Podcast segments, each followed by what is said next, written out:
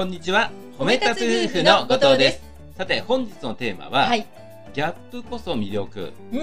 ギャップというとね、はいマイナスからプラスのギャップというイメージがあるんですけれども、うん今回は、はい。プラスのイメージからプラス、うん。まあ、これどういうことかというと、うん私の中学校時代からのはい友人のお話なんうですよ、ん。これあのますみさんも、ねはいよくご存。知の方、はい。でこの友人をますみさんから見たうん。イメージ最初のイメージ、最初のイメージうんね。穏や穏やかねはいそか。うです控えめ。はい控えめはい優しい。優しいねうんこねれですよ。ですよねうんはい。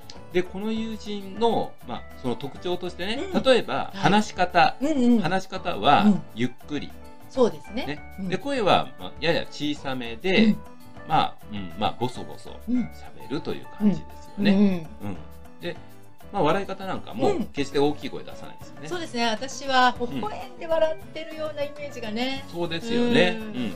まあ、まず、パッと見でわかる印象だと、こういったところですよね。うんで、その、実際にその通りのイメージの方なんですけれども、うん私、あの、中学校時代からのお付き合いで、はい。このギャップの部分を感じ始めたことっていうのがね、うんいくつかあるんですよね。ほうん。で、まず最初、ね、う。はい。このギャップっていうのが、うん。東京で、うん。えー、22、3歳ぐらいの時ですかね、うん再びあった、あった時期がありまして、再再開した時期がありまして、で、7、8年経ってます。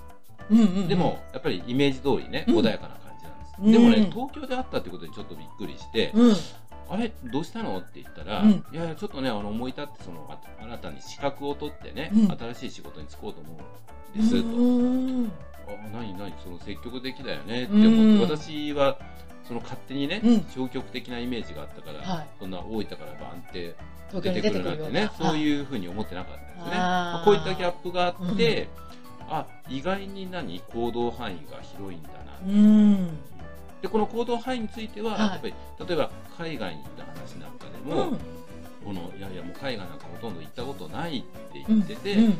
まあ、折に触れて、なんですか、いや、実はフランスに行った時とかね、うんポツポツポツポツこれ聞いていくと、うん。あれ何？相当海外行ってるじゃないのなるほどね。行動範囲すごい広いんですよね。あそういったギャップーうんうん。それからね、はい。えっ、と、まあスポーツ関係。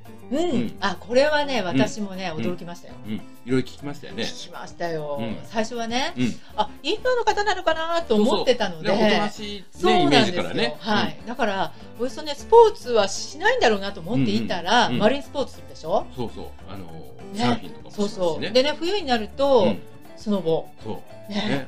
まあ他にもね、いろんなスポーツやられてるんですよね。ますよね。うん。うんだからこう、すごい、ここでアクティブなイメージが加わったんですよね。そうなんですよ。一気に変わりましたよ、そう私。そうそう、ね、そしてね、やっぱあの東京に来た時に、はい。い、ろんなその資格を取ろうとしているそうん。の姿勢、うんうん。でその他にもね、はい。例えばその投資の話だったりとか、うん。そのあるいは、まあ、新たにね、うん。仮想通貨出たって言ったらもう早速やってるとか、おおもういろんなことをねうん気がついたらもう、始めてるや。そうなんです、うんでそれをねやっぱり控えめですから、うんこういうことやってますって言わずにもう先に行動するんですよね。ああ、なるほどね。うんだから、さんが聞くまでは自分から言わないんですよね。そうなんですよ。ねだから、うんこの言わないからうん行動してないって勝手なイメージを覆すように、もう黙ってどんどんどんどん自分が興味のあることをどんどんやっていく、うんうん興味がもしかしたらないことでも、うん。いいよって言われたらすぐにうん。やる。ねすごいなと思ってですえね。本当ですよね。ね。だから私もね、最初の穏やかなイメージ、うん。控えめな感じっていうのは、うん。もう全くなくなりましたね、今。ですよね、はい。そしてねうん極めつけ、うん極めつけはこれ交友関係ですよね,、うんねで私がこちらに戻ってきて実はこの婚活をずっとやってたわけですけれども、うん。まあこの友人にはこのあんまりその女性とかそのうんこう婚活っていうイメージはないよなって勝手に思ってて、うん。最初話さなかったんですけども、うんうん。まあ、ポロッとね、はい。実はこういう自分はもう婚活してるんだよねなんか言ったら、何何？って言って、うんじゃあ自分に協力できることがあったら、うん。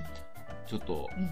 協力させてもらうようん。でそこからですよねそうなんですよ。うんだからね、としかずさんね、その話題を振らなければうん、私たち出会ってないですからね。そうなんです私たちの出会いのこうきっかけにもなった方で、そうなんです。もうどんどんどんどんね、うんもう次から次にこういろんな人を紹介してくれるし、うんそしてすごいこの経験があるからたくさんのアドバイスをしていただいたんですよね。知らないその友人のね、うんまた一面をここでまた一つ見つけたなってことでね、うん。すごいそのもう人間関係交友関係の幅が広い、ね。ね、うん。うん、いろんなタイプの人とお付き合いしてるんだ、ねうん。ね、これでねうん。私今回あの一つうん。思うことっていうのは、はい。一つのこうもちろん最初のプラスイメージね、穏やかで優しい、はい。ね、ここから始まって、うん。自分の中うん。にその一つの面うんを、まあ、思い込みとしてうん。捉えてしまっうて、ん。もっと別の面もあるよっていうところがね、うんなかなか見えてなかった、うん。うん。でそうするとそれどこに現れてるかって言ったら、はい。その人になんとなくうん。イメージに合った話題、まああ、例えばその、まあ、自分の実は昆虫の趣味も合ってるんですけども、うんうん。そしたらその話ばっかり、ね。まあ、こういう話はまあおそらくうん。あんまり食いついてこないだろうななんて、うんそんなイメージで。知らないだろうなとかね。そうなんですよね。うん。あそうじゃないんだなと、うん。いろんな話を振ってみてそこで初めてさらに、ね、あのその人のプラスの魅力が、うん。別の魅力がねうん。引き出されるってことがあるから、うん。どんどんどんどんいろんな話題を振って、うん。ね、いろんな面をうん知っていく、うん。これ大切だなそうですよね、うん。その人のイメージに合った話題を振りがちですよね。そうなんですね。ね。うん。うん。だからこれからもね、はい。その長年の友人に限らずうん、ね、まあ、そのいろんなあのご友人ね、まあ、新たなこう、はい。発見っていうのをね、意識してはい。お話ししていきたいかなっうん。て思いました。はい、はい、本日も最後まで聞いていただきましてありがとうございました。ありがとうございました。